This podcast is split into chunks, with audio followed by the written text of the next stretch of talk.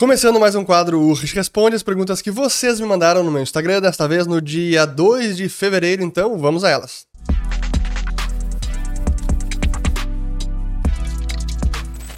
Muito bem, todos aqueles que estão chegando agora aqui no canal. Meu nome é Fernando Urch, aqui a gente fala de economia, mercados e investimentos. Se vocês gostarem do conteúdo, considerem se inscrever, ativando o sininho aqui embaixo e também compartilhando este vídeo. E sim, temos um recado para dar, porque vamos abrir uma nova turma do Ciclos de Mercado. É a oitava turma, será em março, possivelmente no dia 12 de março, mas eu vou deixar o link na descrição do vídeo para quem quiser já cadastrar seu interesse. Então, todas as informações temos aqui no link cadastre-se e aproveite porque não sei se teremos novas turmas depois dessa. Então, ciclo de mercado, oitava turma, espero vocês. Muito bem, feito o recado, vamos lá aqui para a primeira pergunta do Fertiflora. Vou para o Uruguai, férias, real, dólar, peso ou cartão internacional? Boa pergunta, vamos lá. É, dicas até de países, para quem faz turismo no exterior, primeiro é pesquisar como é que funciona a realidade de cada país, porque às vezes pode ser diferente.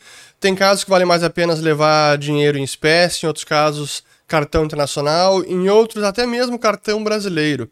No caso do Uruguai, vale a pena levar tanto real quanto dólar e aí pode trocar em casas de câmbio não, normalmente, muitos restaurantes e estabelecimentos aceitam tanto real quanto dólar, mas normalmente o câmbio não é o melhor. Então, o ideal é trocar por pesos uruguaios em alguma casa de câmbio que tenha uma cotação melhor. Então, faça sua pesquisa e busque uma boa casa de câmbio.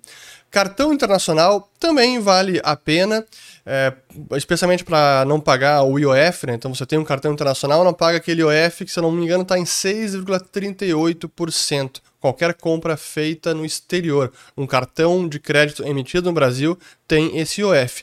Agora, no Uruguai, por isso que é importante saber a realidade de cada país, Muitos restaurantes oferecem desconto de 15%, às vezes 20%, 25% se for pago com um cartão de crédito e ele também, e também acaba recebendo o desconto do IVA, não paga o imposto que os uruguaios pagam, se é um turista não paga esse imposto. Além disso, ainda tem um desconto adicional.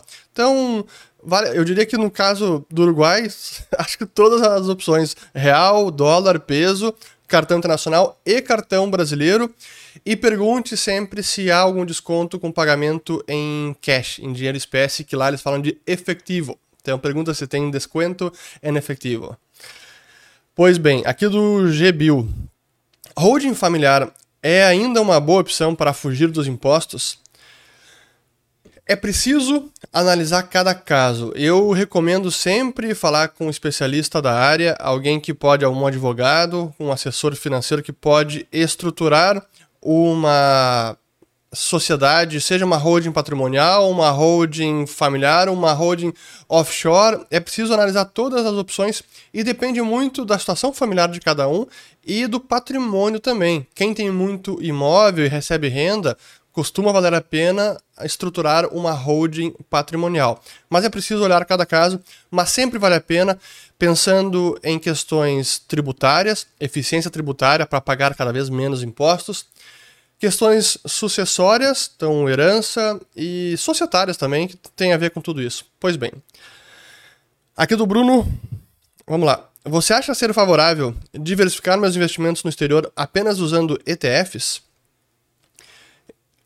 É uma possibilidade, mas não precisa ser a única. Quem quiser apenas usar a estrutura de ETFs, que é mais simplificada, sem dúvida que você consegue ter exposição a várias classes de ativos setoriais, com algumas até com teses específicas, tudo por meio de ETFs.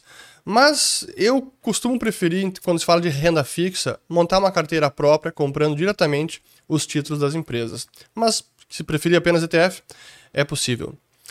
Aqui do Thiago Flores. Teremos mais casos como o da Americanas em 2023 e o porquê, e o porquê desses rombos? A Oi é mais um? Primeiro, não tem como saber. E eu diria que não, porque é um caso fora da curva. Americanas não é regra. O que está acontecendo com Americanas é possivelmente o maior rombo e a maior fraude corporativa da história do Brasil. Então, não é apenas uma inconsistência contábil, tem que reajustar o balanço, revisar lucros passados, reclassificar linhas dentro do balanço, fornecedores para dívida financeira. Não é tão simples assim. É realmente pelo tamanho do rombo, fica cada vez mais provável que se trata de uma fraude. Então isso é exceção. Eu não espero mais casos como esse não neste ano. Aqui ainda relacionado a esse ponto do John Kennedy. Americanas, Ambev declararem falência. É possível essas empresas gerarem crises econômicas? Será que teremos mais surpresas sobre as empresas do trio bilionários? Percebesse que nem toda crise econômica é gerada por governos? Então, são todas perguntas do mesmo usuário. Vamos lá. Primeiro, Dambev não tem nenhuma prova dessa alegação de que ela teria evitado 30 bilhões em tributos. Então, isso não está nada comprovado, por enquanto não passa de um rumor, então não, não vou falar sobre Ambev. Sobre surpresas com mais empresas do trio, eu espero que nós não tenhamos mais surpresas, mas a verdade é que eles, infelizmente, estão com a sua imagem e reputação prejudicada, para dizer o mínimo. E, mas espero que não tenhamos mais empresas assim. Agora a pergunta final, que é provocativa, mas é importante responder, nem toda crise econômica é gerada por governos. É claro que é verdade que o setor privado pode gerar uma crise econômica, especialmente se for uma crise gerada por uma expansão do crédito pelo sistema bancário. Então isso pode acontecer e aconteceu ao longo da história. Não é apenas governos e um banco central que são capazes de gerar uma crise econômica. Agora, uma crise econômica gerada por governos e amplificadas por bancos centrais via muitos subsídios de redução artificial de taxa de juros, que incentiva a expansão do crédito de forma insustentável pelos bancos, aí é outro nível de crise econômica que um governo é capaz de gerar. E é uma crise econômica muito mais difícil de ser corrigida. Porque como o governo, por exemplo, pode impor a sua moeda e desvalorizá-la e gerar uma inflação cada vez maior, gerando desigualdade, pobreza, assim, um, só um governo consegue fazer isso. Então, isso não é o setor privado. Então, sim que uma crise econômica pode ser gerada por, pelo setor privado, mas a sua intensidade e duração seria muito menor, a correção aconteceria mais rápido do que uma gerada por governo. Aqui, isso me basta ver a história.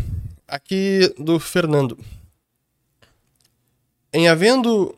Aqui, você acha que existe risco de Lula intervir no Banco Central? Se sim, onde investir? Em havendo risco de juros cair na base da canetada, você acha que bolsa andaria? Primeiro, a gente tá vendo essas falas reiteradas do Lula contra a autonomia do Banco Central, questionando meta de inflação, pedindo redução de juros. Isso foi durante essa semana, até fiz um vídeo na quinta-feira sobre a queda do dólar, e mesmo com essas falas do Lula um pouco estranhas, é risco de intervir?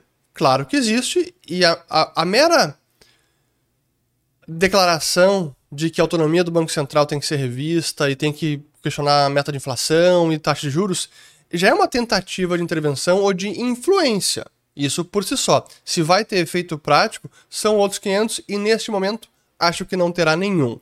Mas passado o mandato do Roberto Campos Neto, que vai até 31 de dezembro de 24, ele pode indicar outro banqueiro central sobre o qual ele pode ter mais influência. Então, sim, existe esse risco no curtíssimo prazo, acho que ele é bem reduzido.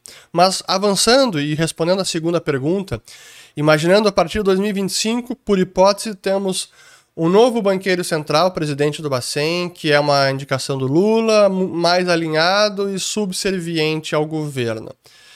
O que, que pode acontecer com bolsa se reduzirem os juros na canetada? O risco vai migrar e vai ser precificado em algum outro local. Aí vai ser nas taxas mais longas, na taxa de juros, vai ser também no câmbio, daqui a pouco pode respingar em títulos públicos, onde os investidores exigem algum prêmio, o famoso deságio, como aconteceu com a LFT, Tesouro Selic, lá em 2020, quando estávamos com o Selic em 2%, e o mercado não queria financiar o Tesouro a essa taxa de juros. Então, quando a intervenção é muito forte e ela destoa do que seriam os fundamentos da economia, o mercado vai precificar de alguma maneira esses riscos. Então, será que a bolsa andaria? Algum outro setor sim, mas outros talvez seriam até prejudicados numa tentativa de reduzir a taxa de juros na marretada. Pois bem, espero que eu tenha respondido. Aqui do Juninho. Inflação e greves no Reino Unido. O que está acontecendo com a economia inglesa? Aqui, deixa eu responder outra antes que tenha a ver com a pergunta anterior do Bambu aqui, ó. Disputa entre Lula e Roberto Campos Neto sobre meta de inflação e juros. O que acha? É isso. Nesse curto prazo, não acho que vai ter nenhum efeito. Não imagino o Roberto Campos Neto se deixando influenciar pelos discursos e pela pressão política. Mas passado o mandato dele, aí são outros 500. Do Juninho, inflação e greve estão no Reino Unido, o que está acontecendo com a economia inglesa? Pois não é apenas na Inglaterra, a gente está vendo também na França a tentativa de mudarem a data, a data, a idade de aposentadoria para 64 anos aumentar, porque os países ocidentais, por conta da previdência social, seguridade social, estado de bem-estar, muitos deles estão quebrados no sentido de as promessas que foram feitas para os seus cidadãos são impagáveis, não, não podem ser cumpridas. Então é preciso algum ajuste. Assim como a gente precisou fazer ajuste de previdência aqui, eles também precisam fazer lá. Na França estão tentando e está tendo greve lá. Na Inglaterra é similar, porque querem reajuste salarial, são alguns trabalhadores do governo, servidores ou de empresas estatais, querem reajustes salariais e o governo também não tem como pagar.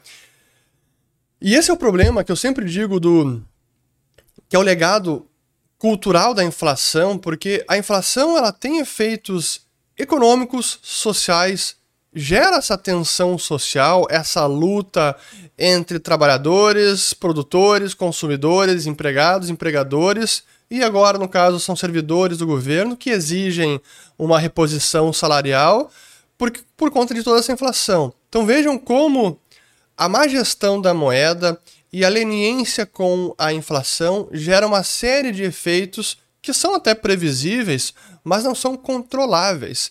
E onde é que vai acabar essa, essa tentativa de fazer greve no Reino Unido? Não sei. Já teve greves grandes na época da Margaret Thatcher, isso foi a greve dos mineiros, mineradores de carvão, se não me engano foi 84, 85, e ela teve a sua administração testada naquele momento. Na França também já aconteceu, mas isso é um resultado quase que inevitável de períodos inflacionários, tentativa de reposição salarial, brigas entre empregados empregadores e possíveis convulsões sociais. Por isso é fundamental manter a estabilidade da moeda. Aqui do Martins Mota. Estou fazendo faculdade de economia e estou gostando, porém não acho oportunidade. Devo continuar? Bom, se é um curso que você gosta, termine, conquiste o diploma, especialmente se você já estiver num estágio avançado do curso. E o diploma de economia, em tese, dá possibilidade de trabalho em vários departamentos, em várias indústrias. Então, talvez amplie o seu leque de busca, pelo menos para conseguir uma experiência inicial no mercado de trabalho. Acho que é isso que eu poderia dizer. Aqui do Léo Beniter. Agente autônomo para a transição de carreira é uma boa nesse momento do Brasil? Sem dúvida alguma, inclusive, a Liberta Investimentos, por meio da Academia Liberta, que é um programa de treinamento de formação de agentes autônomos, de assessores, muito bacana, acabou de admitir uma nova turma. Então, sim, é um excelente momento. Pelo link na descrição do vídeo vocês podem se informar mais sobre a Academia Liberta. Aqui do Cuidando do seu bolso. Teremos opção de bancos digitais para comprar temos opção de bancos digitais para comprar em dólar. Você conhece algum para comprar de euro? Pois conheço. É, vou citar aqui concorrente da XP, mas preciso responder a pergunta, como o C6. O C6 Bank tem uma opção de cartão, de conta global com cartão global, hoje pelo menos, tanto em dólares como em euro. Então essa é uma forma. Não é bem se um investimento em euro, mas é uma forma de ter uma conta em euros. Claro que você tem que É uma conta pré-paga, né? Um cartão de crédito pré-pago. Aqui do Miguel Wolf. Por que o poder de compra do real é diferente do dólar? Seria o valor da moeda a causa? Boa pergunta e vale a pena aprofundar ela. Recentemente publiquei um vídeo mostrando a taxa de equilíbrio do real, ou o seu valor justo, o fair value, que segue a teoria da paridade de poder de compra, que diz que o câmbio entre duas moedas é determinado pela razão entre o poder de compra delas. Então, analisando a variação do poder de compra do dólar e a variação do poder de compra do real e dividindo um pelo outro, a gente chega ao câmbio. Nesse cálculo, chegou em 4,55. Mas o importante é entender o início de uma moeda, e com o real é fácil fazer isso porque tem uma data de início, que foi julho de 94, onde foi convencionado de forma arbitrária pelos pais do plano real que a cotação começaria um dólar seria um real.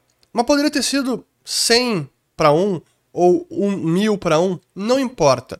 Mas claro que é mais fácil, que seria mais fácil que fosse um para um, como acabaram fazendo. Mas digamos que fosse 100 para 1. O que importa depois é a evolução desse poder de compra da moeda. E o poder de compra é influenciado pela produtividade da economia, pelos termos de troca, o balanço de pagamento, então os fluxos de capitais, a expansão monetária, o fiscal, enfim, tem uma série de fatores que influenciam no poder de compra da moeda.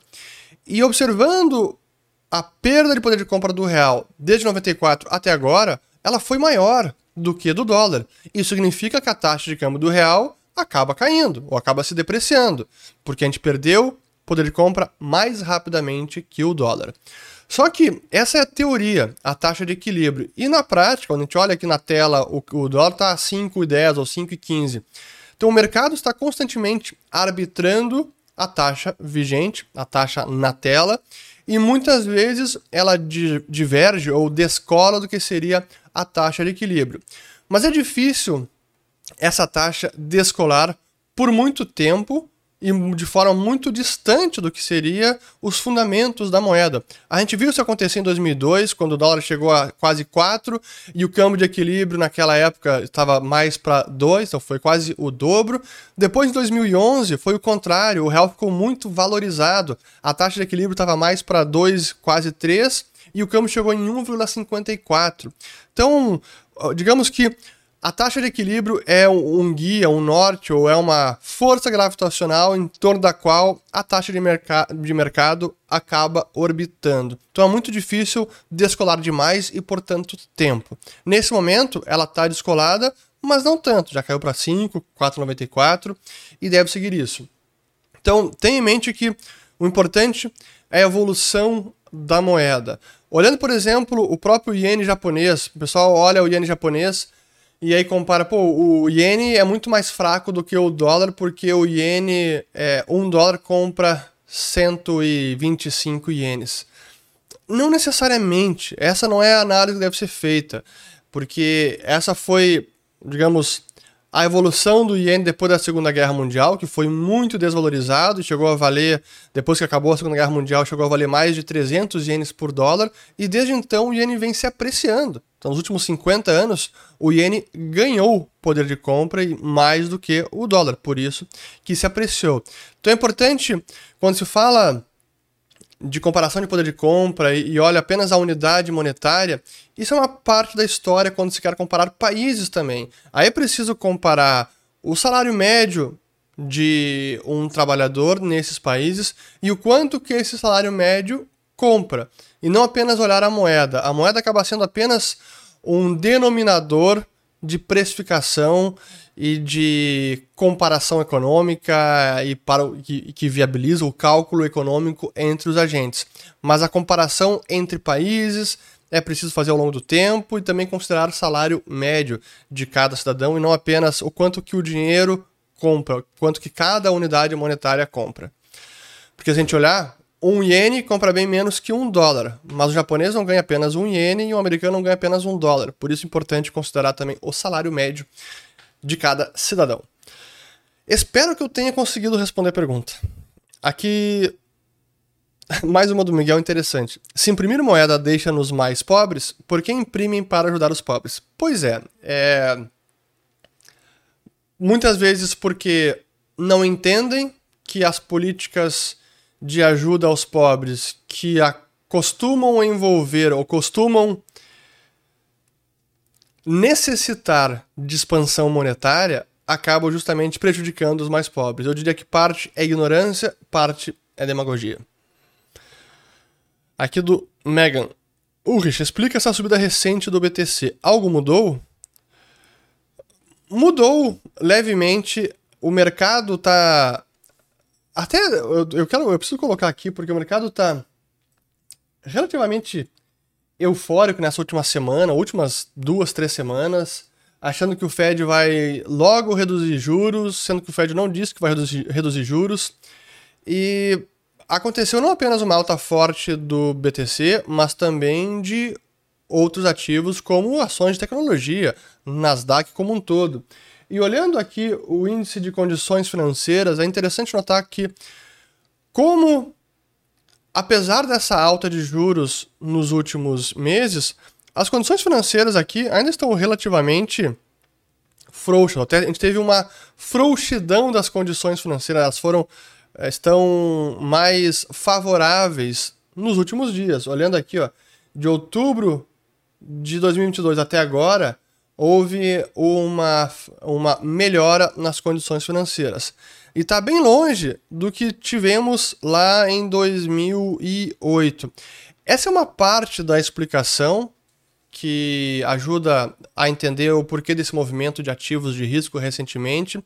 Mas esse indicador de condições financeiras, ele também, ele hoje em dia, ele é mais limitado em termos preditivos até porque os bancos receberam tanta ajuda dos bancos centrais nos últimos anos, injeção de liquidez, que eles estão, digamos, numa posição muito mais confortável de caixa, de ativos líquidos, que estavam lá em 2008 até em outras décadas. Mas, enfim, isso é parte da explicação. Não, olha, eu não acho que dura. Eu não estou me animando ainda com esse rally. Eu acho que ainda tem mais correções à frente.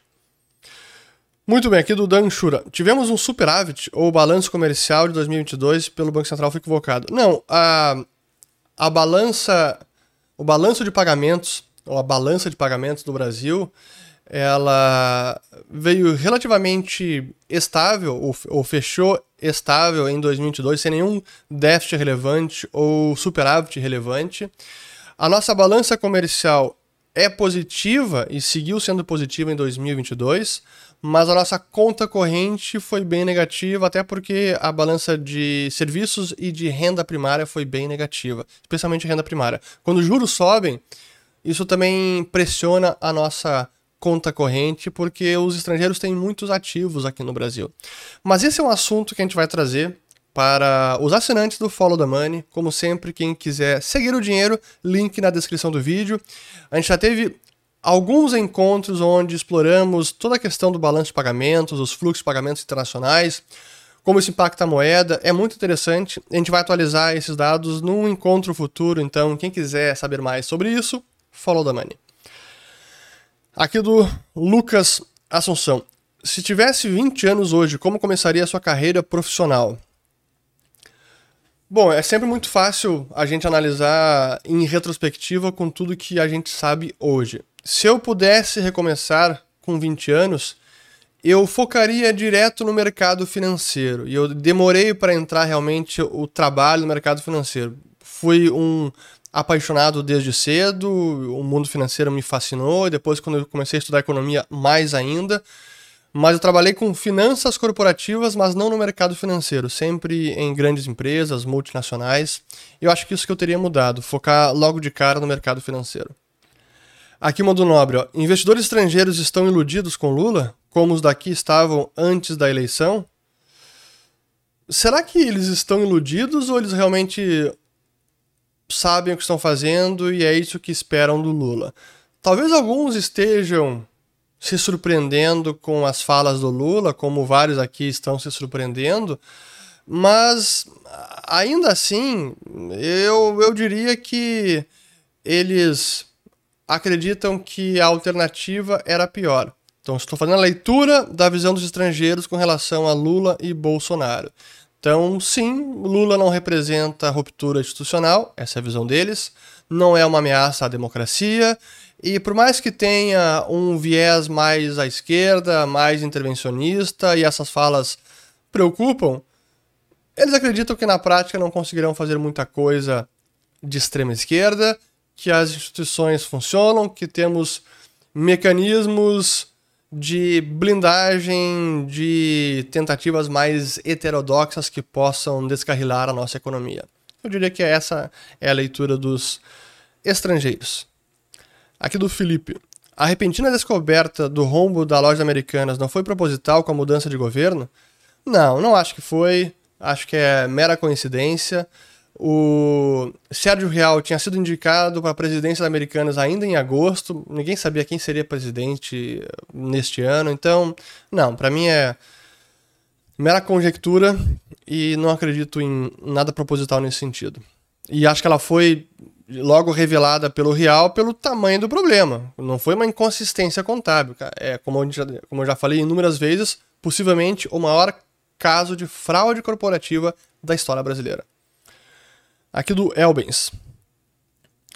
Uh, dicas para estagiário em finanças em multinacional, sua experiência, livros, skills, etc. Falo inglês, alemão, espanhol e gostaria de seguir carreira fora do Brasil. Te acompanho antes. Abraço. Pô, para seguir carreira fora do Brasil, é preciso, primeiro, um passaporte estrangeiro, porque facilita a contratação, seja como funcionário, como estagiário. Então, se você fala essas línguas e pela sua, pelo seu sobrenome talvez seja descendente, descendente de alemão, tem passaporte alemão, tem algum outro passaporte, porque isso facilitaria para conseguir, para buscar emprego lá fora. Se não tiver isso, você precisa ir patrocinado por alguma empresa que banque o seu visto, é muito mais difícil. Você precisaria com começar a trabalhar aqui no Brasil para depois seguir carreira lá fora. Então, não sei, não é fácil. Sobre experiência, livros, etc. Bom, falar as línguas já é, é excelente, então isso você já tem. É, skills, a seguir se aperfeiçoando no mercado de finanças corporativas, o CFA para mim é sempre um certificado excelente, né? o Chartered Financial Analyst, mas ele é mais voltado para o mercado financeiro, investimentos, é, assets, gestão de ativos, e não tanto finanças em geral, ou finanças numa multinacional. Eu li muito, na minha época de, de controladoria, que foi onde eu tive grande parte da minha experiência profissional em multinacional, eu lia muito ou buscava estudar muito sobre contabilidade, sobre contabilidade internacional, os padrões, as normas contábeis internacionais, diferenças entre elas, entre a americana, o GAP, IFRS e o GAP. Eu li muito sobre gestão de caixa, sobre controladoria em geral, finanças corporativas. Então, pô, tem vários livros. Aqui naquela estante ali, ó, a segunda, os livros de trás, aqueles livros, tem duas tem duas fileiras de livros ali. Na fileira de trás tem vários livros de finanças corporativas, contabilidade, controladoria, etc. Aqui do Reinaldo. Acho que é gaúcho. Buenas, Magrão. Nem fiz o ciclo de mercado e não vai ter mais? O que vem por aí? Uma aposta legal. Pois então, teremos nova turma do ciclo de mercado que equivale a uma pós, mas não tem um diploma ainda. De repente, esse é um próximo passo. Então, ciclo de mercado, se tiver interesse, link na descrição do vídeo. Aqui do Rudica. Crescimento populacional do Japão de quase menos 800 mil, então declínio populacional em 2022. Apenas 60 mil imigrantes. Como reverter isso? Olha, a... é simples, tendo mais filho. Agora, como convencer os, os japoneses a ter mais filho? é isso que o governo está tentando lutar lá. Recentemente eu li uma notícia de que o governo japonês estava explorando políticas públicas de fomento ao aumento da natalidade. Daqui a pouco com subsídios, algum tipo de benefício para quem tiver filho. Vai acabar acontecendo daqui a pouco. Aqui do Marcos. Ah, boa pergunta. Tesouro Direto, renda mais que lançou. Seguro para aposentadoria, 20 anos? É, tesouro direto é seguro mesmo? Seguro quanto? Se Brasil quebrar, vai Venezuela. Bom, esses cenários, aí não adianta, com certeza não é seguro, você precisa ter alguma algum seguro contra o Brasil. Dolarização de patrimônio, é ouro, enfim, ativos realmente que blindem contra esse cenário que é improvável, catastrófico do Brasil virar a Venezuela, porque o dinheiro não vai valer nada, possivelmente o governo vai decretar calote nesses títulos, inclusive um que, que seria um, um renda mais ou qualquer outro que fosse. Então, segurança perfeita não há. Mas eu não imagino o Brasil indo para caminho de, de nem Argentina e muito menos Venezuela. Já falei sobre isso, mesmo com o PT no poder. Uh, é preciso muita barbeiragem em termos de política econômica para a gente ir para essa direção e chegarmos lá. Sobre o Tesouro Direto Renda Mais, é interessante porque isso foi instituído por um decreto do ano passado e nada mais é do que uma NTNB com uma nova série, é NTNB 1. Então, Tesouro IPCA+, esse é o Tesouro Renda Mais, que diferentemente da NTNB, onde o resgate no principal é total, integral, o NTNB1, que é esse Tesouro Renda Mais, os resgates são parciais. Você resgata mensalmente durante um período. Porque a ideia, o objetivo desse novo instrumento é fornecer um complemento à previdência e é uma alternativa via tesouro direto para que as pessoas complementem realmente a, sua aposentadoria. Eu acho que é bacana, pode ser para algumas pessoas físicas comprar diretamente esse título. Tem alguns benefícios também, se você mantiver até o, o vencimento. Enfim, vale a pena se aprofundar, mas é um complemento, não é nenhuma bala de prata e já é um, um título conhecido, mas que muda algumas particularidades para favorecer o carrego até o vencimento, favorecer quem quer usar o título como uma previdência, como uma aposentadoria, porque o resgate ele é parcelado, realmente simulando uma renda mensal. Aqui do Luiz Fernando. Quando o Lula, quando o Lula vai fazer o dólar ir a 6? Tá estranho esses 4,90. Pois exatamente o que eu mencionei naquele vídeo, e muita gente às vezes é engraçado, né? dependendo do vídeo, ou eu sou bolsonarista, bolsominion, ou eu passo pano pro Lula, ou eu sou petista. Enfim, é preciso analisar as coisas friamente.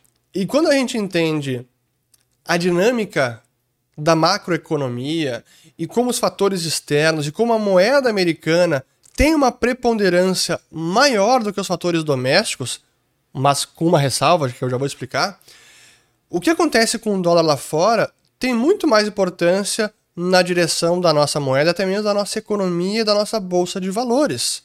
Isso vale para o Brasil, como vale para o México, para outros emergentes. O que acontece com o dólar e com a economia americana é fundamental de acompanhar. Qual é a ressalva que eu faço? É que o país em questão, o emergente, precisa manter políticas macroeconômicas saudáveis, de estabilidade da moeda, de independência de Banco Central, algum controle fiscal, porque isso é pré-condição para que o que eu acabei de afirmar sobre o dólar importando mais na nossa economia ser verdade. Agora, se essa ressalva, se essa premissa não se sustenta, ah, o dólar, o Banco Central vão semana que mês que vem vão no Congresso abolir, revogar a lei de autonomia do Banco Central. Sai Roberto Campos Neto, entra Arno Agostinho na presidência do Banco Central, reduzem a Selic para 7 a força. Cara, dólar vai para 6, vai para 6,5, vai para 7, destrambelha tudo e não importa o que acontece com o dólar lá fora, porque aí estão minando os pilares macroeconômicos de estabilidade macroeconômica do Brasil. É o que aconteceu na Argentina, é o que aconteceu na Venezuela e em outros países. Aí o externo hum, já não importa tanto, porque dentro, internamente, estão minando todos os pilares da economia do país. Então, até agora, o que a gente teve foi discursos muito negativos, especialmente do Lula. O Haddad até se conteve, está seguindo uma linha mais não, eu não diria pró-mercado, mas pelo menos de não desafiar o mercado e dizer o que tem que ser dito, sinalizou alguma uma reforma tributária, alguma contenção de gasto. Não é nenhuma, nenhuma maravilha, mas não é o oposto de estourar por completo o fiscal e estourar por completo a nossa estabilidade macroeconômica. Se isso seguir assim, só no discurso, declarações desastrosas que trazem volatilidade e mexem no curto prazo com as variáveis, o dólar não vai para 6, 6,5 para 7. É preciso políticas implementadas que realmente vão gerar interferência política no Banco Central e destrambelhar de vez o fiscal e tudo mais. Se isso não acontecer, aí o cenário externo é preponderante, é determinante na nossa taxa de câmbio e na nossa bolsa de valores e até economia. Muito bem, aqui do André Azevedo. Estamos no fundo ou será apenas um leve alívio?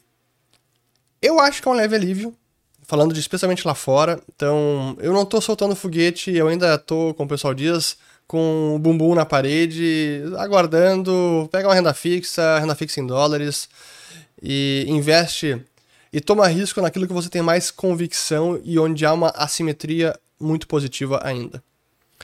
Aqui do Luciano. O que achou da fala do Munger, Charlie Munger, sobre proibir o Bitcoin? Postura lamentável, na minha opinião. Pois eu não me surpreendo, assim, a. Eu dou risada, claro que eu discordo. É, primeiro, Charlie Munger é uma cabeça privilegiadíssima e aprendi muito com ele sempre aprendo. Mas discordo completamente da visão dele do Bitcoin desde sempre, desde quando começou a falar lá em 2013, ele falava que era veneno de rato. Eu, eu realmente dou risada. E sobre essa, para mim também é, é eu, eu tenho que simplesmente ignorar e porque ele não entende e nem vai entender, e nem espero que ele entenda uh, o propósito do Bitcoin. Aqui do Robson. Dilma fez o movimento libertário crescer muito, é verdade. Bolsonaro estragou tudo ao iludir a maioria. Eu não diria que ele estragou tudo, mas certamente causou um grande estrago. Ah, reverteu tudo que a, a Dilma conseguiu trazer de, de. ou conseguiu criar de liberais? Não, mas sim que foi um revés.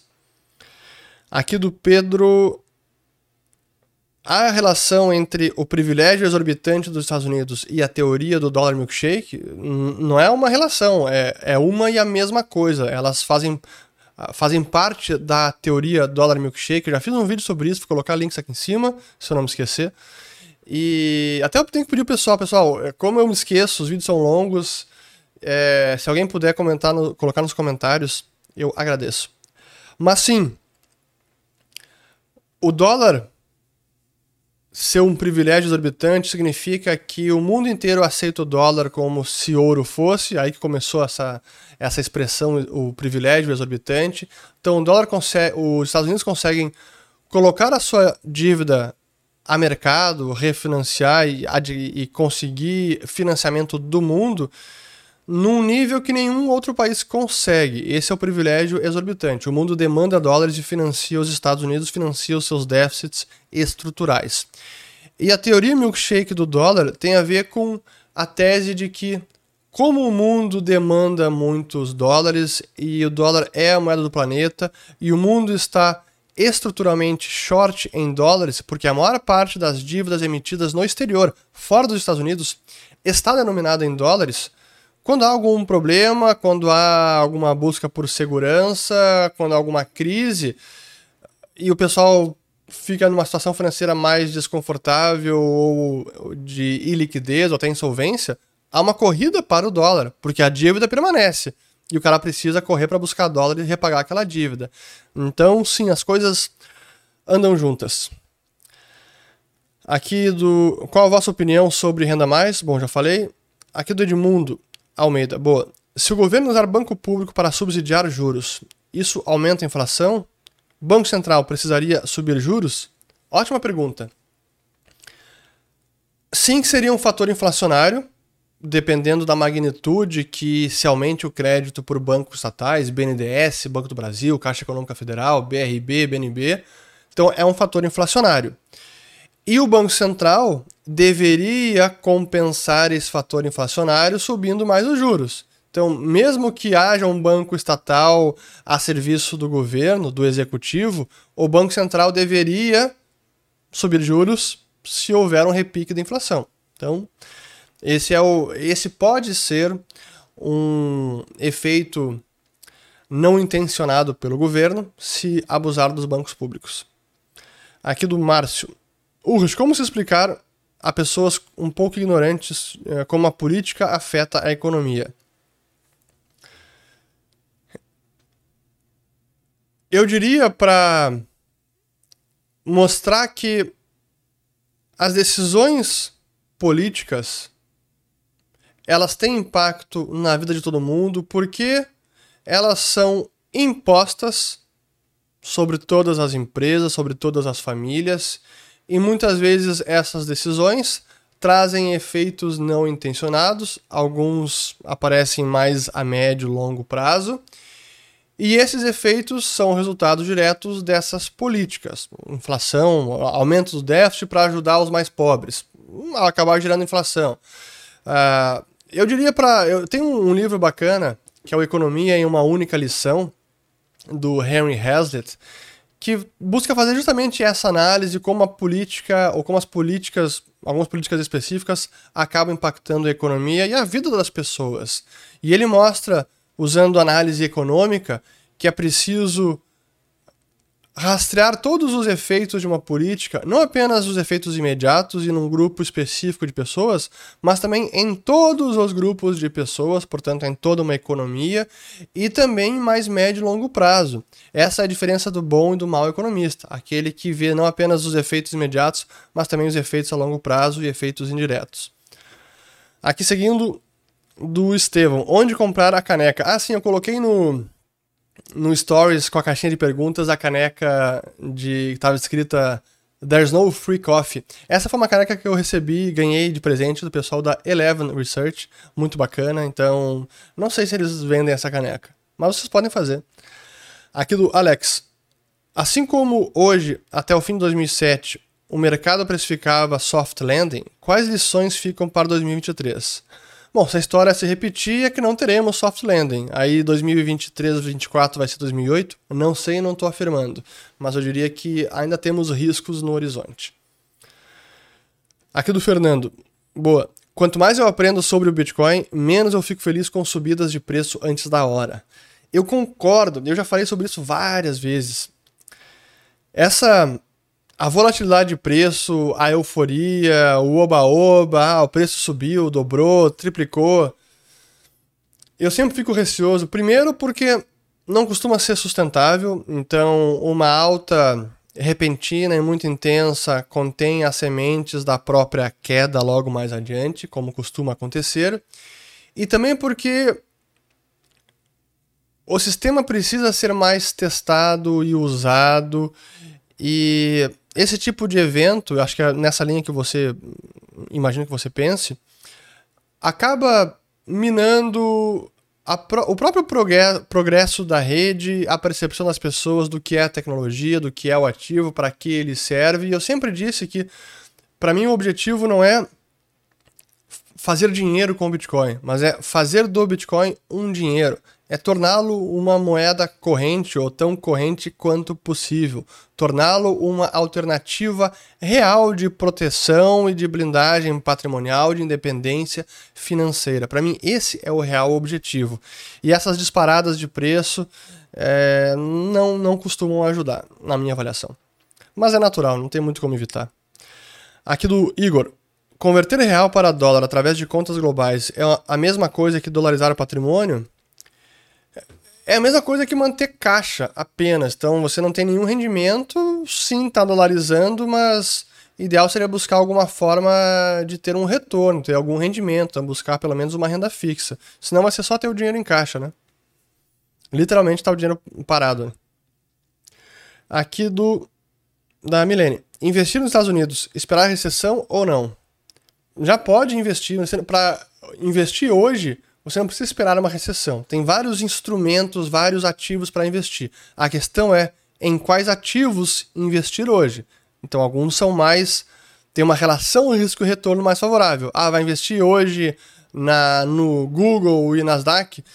Eu não investiria hoje. Prefiro colocar o dinheiro em outros ativos ou teria uma exposição bem menor. Então, é em quais ativos investir nos Estados Unidos, mas sim, investir já hoje. Ah, aqui uma boa, do José. Qual a sua opinião acerca da disputa entre inteligência artificial e os artistas? Inteligências artificiais podem ser consideradas produtoras de arte? Sim, podem. Eu vou recomendar aqui um vídeo de alguém que não tem nada a ver com o canal, nem com o assunto, que, nem com o assunto do canal, que é o vídeo do o canal do Gaveta. Porque ele, ele fez um. Não sei se foi tão recente, talvez tenha alguns meses sobre isso. Arte e inteligência artificial. No fim das contas, esse é um debate que tem a ver também com propriedade intelectual. Um assunto que é complexo, não há um consenso, mesmo entre economistas da escola austríaca, não há consenso. Para mim, um autor que escreveu muito bem sobre o tema é o Stefan Kinsella. Ele tem um livreto chamado Contra a Propriedade Intelectual. E eu tendo a concordar que mercadorias, bens, produtos que não são escassos e que podem realmente ser copiados, como é o caso de uma arte, de uma foto, de um JPEG, não podem ser considerados propriedade. E, portanto, qualquer um poderia usar e uma inteligência artificial poderia usar e modificá-la como quisesse. Isso é uma parte da resposta, mas eu concedo que há um debate se realmente é possível ter propriedade sobre um desenho que eu fizer. Eu acho que não, mas eu concedo que é um debate. Mas o ponto, o passo seguinte, e tem a ver com as inteligências artificiais, é que muitas dessas inteligências estão, por exemplo, você tem aí alguns, algumas ferramentas para fazer uma imagem sua você digita no prompt ali algumas orientações e ela faz uma imagem sua. E algumas dessas inteligências tá usando, estão usando imagens que, que têm copyright da internet, usam, fazem algum tipo de modificação e, fa e criam uma nova imagem. Aí pergunta: essa nova imagem modificada está ferindo o copyright? Realmente fere a propriedade intelectual? eu acho também é bem debatível, porque a verdade é que é muito difícil, levando no extremo o raciocínio, é muito difícil, qualquer que seja o trabalho, seja de arte, seja intelectual, seja uma construção, um, um trabalho de uh, um paper, um artigo acadêmico, enfim, é muito difícil um trabalho não conter nenhuma ideia de outra pessoa, nenhuma contribuição recente, mais passada, de antepassados de dois mil anos atrás. A, a, humanidade vai evoluindo e a gente utiliza conhecimento passado também, utiliza-se de ideias passadas. Então é um debate enorme, eu não tenho respostas, uh, não convicções, mas é, são algumas dessas algumas das, dos desafios que a inteligência artificial está trazendo à cena, novos desafios, novos debates, novos dilemas, polêmicas, e esse é, sem dúvida, um deles. Será que fere propriedade intelectual? Assumindo que propriedade intelectual existe e é válida, será que fere propriedade intelectual se usar uma parte de uma imagem e modificá-la? Eu acho que não, mas é um debate fascinante. Aqui do Yakizo. Yakikizo. Já leu o livro Ação Humana, do Ludwig von Mises? Sim, já li. Acho um baita livro e é um livro difícil de ler. Eu não recomendo, para quem está começando em escola austríaca de economia, eu recomendaria ler alguns livros, e vários talvez, antes de ir para Ação Humana. Ação Humana é um livro de acho que mil páginas. Eu li em espanhol e li em inglês, porque foi quando eu estava fazendo meu mestrado lá em uh, em Madrid. Eu li quase tudo em espanhol, li inteiro em inglês li, e li quase tudo em espanhol. Eu lembro que a leitura do livro assim era algo do tipo: você lê duas, três, cinco páginas e precisa parar, dá uma respirada, digere a informação, reflete, porque ele é denso, ele é profundo, então não é um livro simples, mas eu recomendo demais que cada um leia Ação Humana e acho que depois de ler ação humana, você realmente sai um economista quase formado, com as, os principais pilares, a fundação para avançar no estudo da ciência econômica. Minha opinião sobre ação humana de Mises, um grande tratado de economia. Aqui do Danilo, qual a sua visão sobre uma maior integração na América Latina aos moldes do Lula?